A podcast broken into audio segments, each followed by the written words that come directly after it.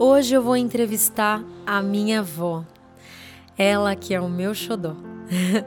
Ela tem 80 anos de idade. Ela que é filha de Rosa e Joaquim, os meus bisavós. Com 15 anos, Geraldo era seu namorado. Ele que é meu avô, que há tão pouco tempo nos deixou.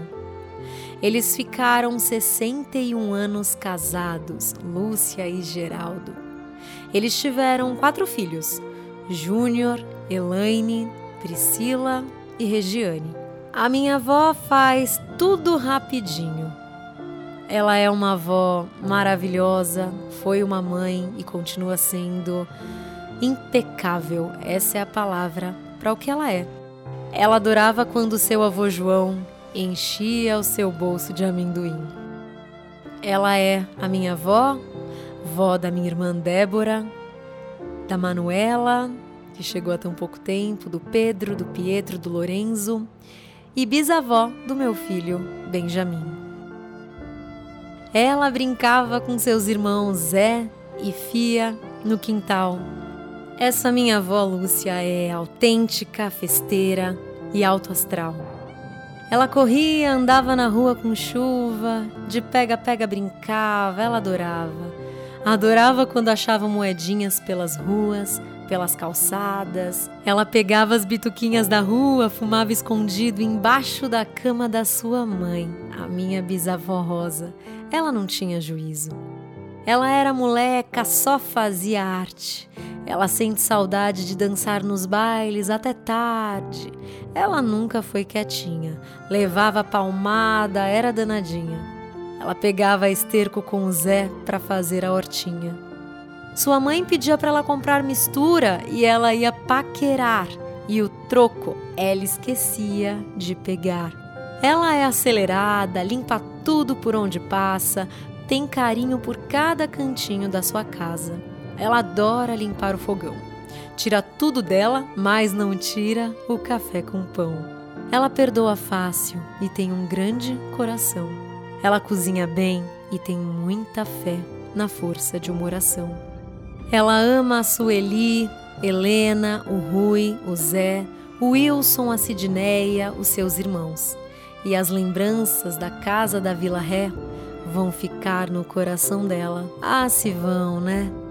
Ela é geminiana, arruma todo dia a sua cama, troca as toalhas da casa umas duas vezes por semana.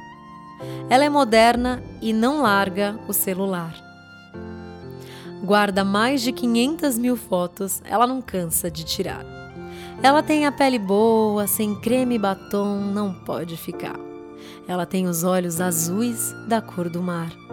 Ela é vaidosa, prestativa, carinhosa e para fazer amizade ela tem muita facilidade. Da sua amiga Maria e do amor da sua vida, Geraldo, seu companheiro, o meu avô, ela sente saudade. Ela gosta da cachorrinha Julie, mas com ela não tem afinidade. Dias de hidro é sagrado. Ela não vê a hora de chegar de vez em quando ela faz uns bordados, ela adora viajar. Com a família, ela ama estar. Ela é linda e popular. Ela diz que sonha sempre com a sua vozinha. Ela sente saudade da Lazinha. Ela não gosta de ficar sozinha, jamais. E ela sempre diz que ela ama parecer com Joaquim, o seu pai. Ela é muito intuitiva e praticamente nunca erra. Tudo bem, ela tem mania de perseguição, ela é muito medrosa. ela dirigiu por muito tempo, mas um dia, de repente, ela decidiu que não queria mais, ela ficou com medo e, e decidiu parar. Parou de dirigir. Mas ela nunca parou de dirigir a sua própria vida. É isso que eu acho mais interessante nela. Mas uma coisa muito interessante que eu percebo na minha avó é que ela nunca desiste dela mesma. Isso. Ela tá passando pela fase mais difícil da vida dela agora. E eu até imagino que a ficha não tenha caído ainda, né? Ela foi casada há 61 anos com meu avô Geraldo e ele acabou de nos deixar né? Ele cumpriu sua missão aqui na Terra e foi começar a sua missão em algum outro lugar. Mas a vida dela não pode parar. E é isso que eu mais admiro nela. E se eu fosse você, eu ouviria a entrevista dela até o final. O que o meu avô aprendeu de mais importante nessa vida, o meu avô, é que a gente não dá ouvidos mais que deveríamos dar aos ensinamentos dos mais velhos. Não é que a gente precise fazer tudo o que eles nos dizem para fazer. Porém, eu acho que vale a pena escutar. Não é ouvir, é escutar. Eu acho que a melhor forma de vivermos a vida é 50% da nossa intuição, do que a gente acha, dos nossos instintos, porém 50% do que os nossos ancestrais nos trouxeram de bagagens e experiências. A minha avó, embora ela fique muito triste, ela já teve algumas brigas, discussões em família, com amigos, enfim. Mas ela nunca guardou mágoa de ninguém. Ela é apaziguadora mesmo. Não importa se ela tá certa ou errada, ela sempre dá um jeito de deixar tudo bem. E isso é o que eu mais admiro nela. E para ser sincera, eu nem vou falar muito sobre ela, porque se eu falar, vocês vão me desvendar aqui. porque eu sou muito parecida com ela, tanto nas qualidades quanto nos defeitos. Eu não gosto de falar qualidade e defeitos, eu acho que são características, porque o que eu considero defeito para o outro pode ser uma qualidade, né? Por exemplo, eu já é, conversei com pessoas que falam: Nossa, meu maior defeito é ser tímida. E eu acho tão bonitinho as pessoas tímidas, assim. Eu, eu gosto, eu não acho que isso é um defeito, entende? Para algumas pessoas isso é um defeito, para outras não. Então, assim, são características. Isso é muito particular. E muitas das características dela vieram para mim, diretamente para mim, direcionadas para mim, perfeitamente, encaixaram assim, parece que é o mesmo molde às vezes. Mas também temos muitas diferenças. Hoje a minha entrevistada é ela, Maria Lúcia, a minha vó. E eu falo isso de boca cheia porque eu tenho orgulho de ser neta dessa mulher. Vó, qual foi a lição mais preciosa que você aprendeu com a vida? Aprendi a ser mãe, aprendi a ser esposa, aprendi a amar a minha família e aprendi a respeitar e a respeitar e fazer amizades. Qual foi o momento mais difícil da sua vida e o que, que você aprendeu com esse momento? O momento mais difícil da minha vida foi a perda dos meus irmãos, da minha mãe, do meu pai e agora do meu marido. Me deixou muito difícil essa, essas coisas que acontecem na vida da gente, mas a gente tem que não ficar revoltado e sim aprender a viver com essa falta e viver com os ensinamentos das pessoas. Qual foi a sua maior conquista e o que, que você aprendeu com ela? Minha, minha maior conquista foi viver até 80 anos. Isso foi a maior conquista. E sem mágoa de ninguém, sem raiva, sem rancor e ter amizades. Quais foram os planos, vó, que você fez e não deram certo? E por que, que não deram certo? Fiz muitos planos de viagens com meu marido, de, de ir para outro país, muitos planos, mas nunca deu certo, deu sempre errado. E quais planos deram certo? Nada melhor do que falar disso, né? Que planos deram certo? Meu casamento deu certo. Eu vivi 61 anos casada e, e vivendo que nem um marido e mulher.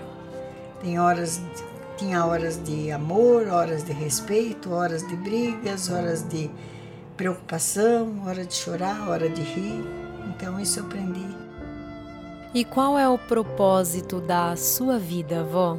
A hoje o propósito é tentar viver sem o meu companheiro de 61 anos. Mas gostaria de fazer muita coisa, ainda passear muito. Eu adoro passear e ver meus netos crescer. Tenho duas netas já com 30, 32 anos, mas gostaria de ver meus netos crescer e, e meu bisneto. Vó, vamos imaginar que você está no seu leito de morte e você pode deixar uma mensagem apenas para a humanidade. Que mensagem seria essa? Agradecer a Deus pelo tempo que vivi com a pessoa, com meu marido, uh, respeito com meus filhos, meu, minhas filhas, que seja sempre honesto e evite, evite mentir, viver de mentiras, viva sempre na verdade. Qual é a sua maior fraqueza, avó? E como que você lida com ela? A minha maior fraqueza é ter um pouco de medo da vida. Eu tenho um pouco de medo da vida. Isso aí é a minha maior fraqueza. Se você pudesse ensinar uma lição para o teu filho, para os seus filhos, que lição seria essa? Eu gostaria que meu filho aprendesse o que ele já sabe, o que ele já é. Meus meus filhos, eles são honestos, trabalhadores, respeitam a todos e têm educação e amor por todas as pessoas próximas da família. Ô vó, e o que a sua criança te diria hoje? Seja feliz igual você foi quando criança.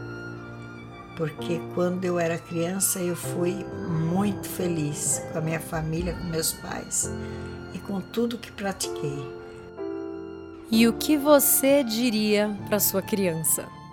Aprenda a respeitar os mais velhos, tenha educação, seja honesto, não mate, não roube e nem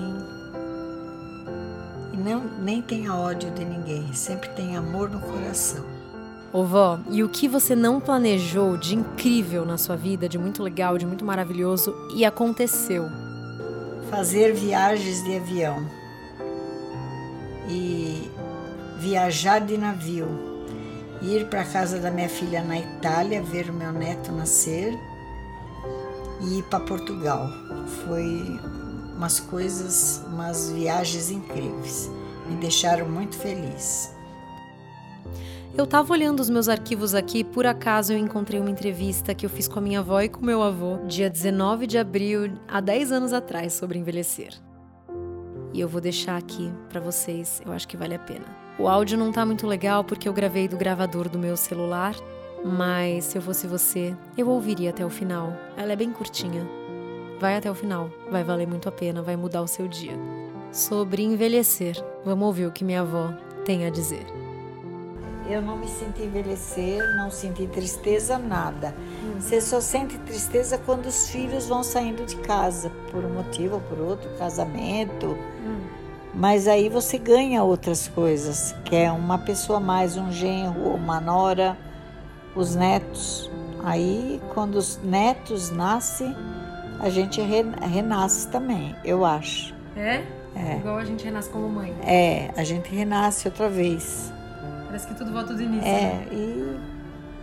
O que mais? Assim, como mais. que envelheceu? Que, como você se sente? Não, a gente se sente um pouco mais, mais fech... Ah, eu não sei te explicar, Bruna, porque é momentos, tem momentos que você sente triste, tem momentos que você sente sozinha, tem momentos que você sente potente, porque impotente, ah, é. impotente. A gente quando envelhece, você vai ficando doente, você vai é usando muito remédio e você vai muito no médico. Eu, quando era moça, não ia no médico, não tinha é. convênio, não tinha nada.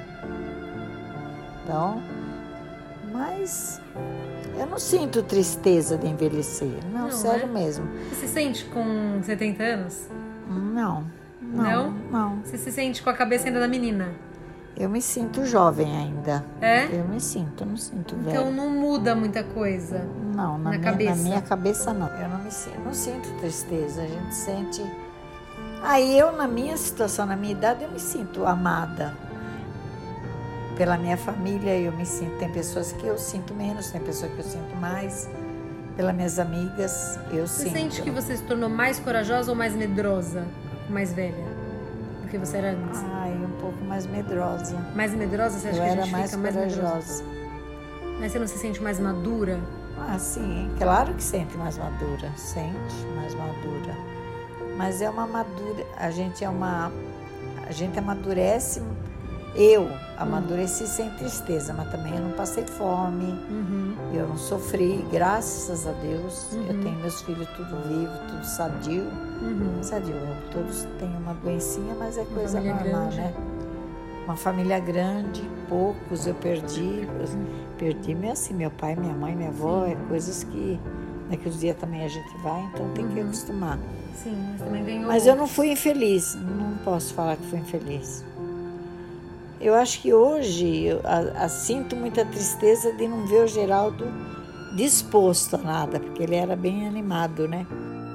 Aí ela fala um pouco sobre as melhores partes de, de ser mais velha. Vamos ver o que ela vai dizer. Ah, Pensa. Talvez é ser mais respeitado, eu acho. É. Por algumas pessoas também. Tem A pessoas maioria, né? que, é, mas tem pessoas que não respeitam, não. E aí ela fala do que mais importa pra ela. Ah, importa ver a família, tudo bem. Eu acho que isso importa. Ver os É. netos bem, agora bisneto, ver os filhos felizes, os netos felizes. O que mais? Você gosta mais hoje de estar com as pessoas, você valoriza mais as pessoas Ah, que você sim, ama do que qualquer coisa. É, eu é que nem eu estou aqui, ah, vai fazer um mês que eu saí de casa, né? Eu saí lá da minha casa para ir para Curitiba, depois eu, eu, eu gostaria de estar lá, mas também meu, eu vou ficar triste de não estar aqui, Estar lá onde? na minha casa. Ah, mas também sim. vou ficar triste de não estar Sim, aqui. Porque seu coração é. O coração realmente, como minha mãe falou, é grande, você quer estar em todo É, lugar. é, a gente quer estar no no mesmo lugar ao todo, todo tempo, Todo né? mundo junto, na verdade. É. Mas não posso reclamar da velhice, não posso. Só se eu ficar numa cama, aí é Sim. diferente. Por enquanto eu tô bem. Mas você tem disposição, Tenho, empolgação, tenho, motivação. tenho, tenho, ainda tenho. E aí eu perguntei o que, que ela gostava mais de fazer, né, naquela época. Vamos ver o que, que ela respondeu. Passear, Passear. Onde? qualquer lugar. E eu perguntei os lugares que ela gosta mais. Vamos ver o que, que ela respondeu. Ah, eu acho que é numa praia que eu gostaria de estar mais. Numa praia? É. Um Dali- bar com música eu gosto. bar com música e chopinho. Música, um- não é pelo chopinho, não. É escutar música, aquelas músicas. que- Cal- calminha. É, aí eu gosto bastante. E fazer minha hidro eu gosto muito. Hum. Me realiza isso. E aí eu perguntei que mensagem ela daria para os jovens. Vamos ver o que, que ela disse. Pare de coisas fúteis. Tipo, Pense em mais coisa séria. tipo o quê? Tudo. O que, que você acha que é fútil? Porque Tudo. pra eu entender assim, para com o quê? Pensar só em beleza de corpo, beleza de rosto, beleza de cabelo, Hum. be- beleza de estar mais arrumada que o outro, para mostrar pro outro que tá mais bonito que o outro, sabe? Uhum. Eu acho que é tudo bobeira. Isso aí é tudo Isso é bobeira. uma coisa fútil. Coisa E as fútil. coisas mas- sérias que a gente tem que valorizar mais? Quais são? Ah, eu acho que a família, as amizades, nunca perder amizade, sim construir mais, eu Sempre acho. construir mais. É. Eu, eu tenho amizades de 50 anos, vai. Então a melhor mensagem que você pode passar para os jovens é desencanem das coisas fúteis É. se preocupem em criar laços com as pessoas. Laços e, e eu acho que oração, fazer muita oração, porque quando a gente é moço, a gente acha que é tudo bobeira, Uhum. mas quando você está em apuro, é a única coisa que salva a gente, que dá força. É verdade. Você, quando você É acha que automático, né? Você Quando você acha que você está numa pior, parece que Deus está ali com você e te dá força. Bom, a entrevista é enorme, tem muitas partes. Eu coloquei as partes principais aqui para vocês e a minha conclusão é que, em primeiro lugar, como a gente amadurece. Eu não sei se você me percebe fazendo essa entrevista antiga que eu encontrei de anos atrás. Não sei se dá para perceber a minha ansiedade, como eu falava mais rápido, como eu estava ansiosa. Eu queria colher logo as respostas da minha avó. Eu estava naquele fogo, naquela, né? E a gente é jovem, a gente tem muita pressa, né? quando o tempo vai passando, a gente vai amadurecendo, a gente percebe o quanto o tempo é precioso e aí a gente começa a fazer tudo mais devagar. Inclusive, esse foi o maior aprendizado que eu tive com meu avô, a fazer as coisas devagar, tudo. Embora ainda eu me perca às vezes fazendo mais rápido, mas se eu me comparo com antigamente, meu Deus do céu.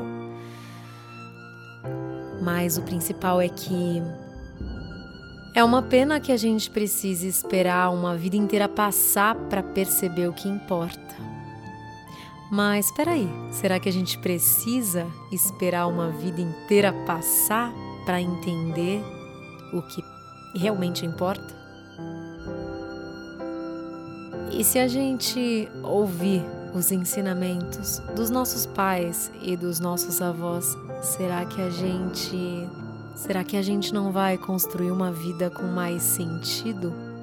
Eu sei que às vezes a gente tem vontades, né, de morar fora do país, de morar em lugares incríveis, de trabalhar, trabalhar, trabalhar para ter, ter e ter e ter cada vez mais para poder comprar o melhor carro, a melhor casa e viajar pra caramba, mas assim, eu sei que tudo isso é muito gostoso, mas a vida vai passando enquanto a gente se distrai trabalhando para ter tudo isso. E aí eu te pergunto: qualidade de vida é morar num lugar bonito, sem perigo? Eu sei que tudo isso importa bastante e faz parte de ter qualidade de vida, mas estar perto das pessoas que a gente ama, de quem a gente chama de família e dos nossos verdadeiros amigos que também são, né? Que também fazem parte da nossa família, embora família, família é família, né? Será que qualidade de vida não tem a ver com estar perto das pessoas que a gente ama? Se a gente for investigar as pessoas mais felizes, né, e as pessoas mais tristes, você vai perceber que as pessoas mais felizes, elas normalmente vivem em comunidade, elas têm uma vida social boa, né? E as pessoas mais tristes vivem mais isoladas. Isso não significa que você não possa ter muitos momentos sozinho, sozinha. Isso é maravilhoso e super importante. Não significa que para ser feliz você precisa estar em festas e com pessoas o tempo inteiro, não é disso que eu estou falando. Mas se você decidir escutar os ensinamentos da minha avó, ela que tem hoje 81 anos, ela fala muito sobre valorizar as pessoas, estar com as pessoas que a gente ama, família reunida em qualquer lugar, passear, não importa o lugar, não importa onde a gente está o que importa é com quem a gente está. E o mais bonito do envelhecer, na minha opinião, é que a gente começa finalmente a se sentir feliz, né? A gente começa a nos sentir felizes com a felicidade das pessoas. A gente quer ver as pessoas felizes, as pessoas que a gente ama, mas não só quem a gente ama, a gente quer que o mundo viva em harmonia, eu achei muito bonito também quando ela fala que a gente tem que construir cada vez mais amizades. Imagina só se a gente pudesse ter contato com todas as pessoas que a gente conheceu na vida. Eu sei que isso seria humanamente impossível, já que a vida é uma loucura, né? E não importa também a quantidade, o que importa é a qualidade das amizades que você tem, né? A qualidade dos relacionamentos que você vive, né? Com todas as pessoas da sua vida. Mas a coisa mais bonita que eu já aprendi com a minha avó é: seja gentil com todas as pessoas que passarem por você. Ela e o meu avô faziam isso muito bem, mas eu vou dizer que a minha avó. É, meu avô era muito divertido, tinha bom humor, conversava com todo mundo, mas a minha avó era dez vezes mais do que o meu avô. Assim, ela fazia muita questão das pessoas. Se ela ia na padaria, se ela vai, se ela ia, Sempre foi assim. Ela ela fazia e ela continua fazendo amizade por onde ela passa. Ela trata todas as pessoas iguais. Isso eu acho muito bonito nela. Não importa se você é um faxineiro, se você é um empresário, ela tem esse dom de tratar todas as pessoas do mesmo jeito. E eu acho que ela tem razão porque ninguém aqui é melhor ou pior do que alguém. Não existe isso. Ela escuta, ela fala, ela é muito genuína, ela é muito verdadeira. Uma coisa muito linda que eu aprendi com a minha avó e continuo aprendendo é o quanto é bonito você ser honesto, você ser verdadeiro. E ela abomina a mentira. Ela sempre fala para mim da importância da verdade. Ela sempre me lembra isso, tanto em palavras como atitudes. E é isso que eu quero levar dela e passar para os meus filhos e passar para os meus netos, bisnetos, que eu chegue até onde ela chegou. Mas eu preciso dizer uma coisa muito importante. A vida coloca mestres o tempo inteiro na nossa frente. Mas se o discípulo não está pronto, não adianta. É como se o mestre não estivesse ali. Quantas vezes ensinamentos passaram por nós e a gente não foi capaz de, de entender? Então, simplesmente esteja aberto, porque a gente pode aprender com qualquer um, mas principalmente com eles que vieram antes de nós. Muito obrigada, vó. Que esse podcast seja o meu agradecimento a tudo que você já nos ensinou e que eu possa levar todos esses ensinamentos por toda a minha vida e que eles continuem fazendo transformações nas próximas gerações. Está registrado aqui a sua participação maravilhosa nessa vida. Amo você, vó. Essa é uma série de entrevistas com pessoas comuns como eu e você. E por quê? Porque eu quero que você se sinta pertencendo ao perceber que todas as histórias têm desafios, conquistas, dificuldades, sonhos realizados, sonhos não realizados e que uma profissão não define quem é uma pessoa. E por isso, não falamos tanto do profissional nessas entrevistas. As perguntas são reflexivas para te convidar a pensar.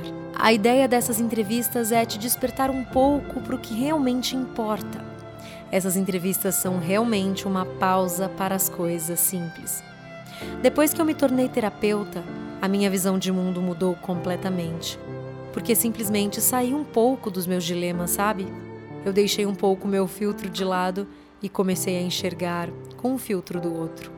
E ouvindo os dilemas de outras pessoas, eu percebi que no fundo nós estamos todos enfrentando desafios todos os dias, mas mesmo assim sempre podemos ajudar uns aos outros. Por isso, seja gentil por quem passar por você. Todos estão enfrentando desafios que a gente nem imagina. Que com essas histórias você possa se sentir pertencendo a algo muito maior e que através dessas histórias você possa respirar para continuar construindo a sua história ou quem sabe até recalcular a rota de sua vida e reconstruí-la do jeitinho que você quiser. E o mais importante, do jeitinho que você conseguir. Se você conhece alguém que possa inspirar outras pessoas, me escreva e vamos entrevistar pessoas comuns pelo mundo inteiro. O foco aqui não são pessoas famosas, e sim pessoas comuns e, mesmo assim, interessantes. Bruna Pinheiro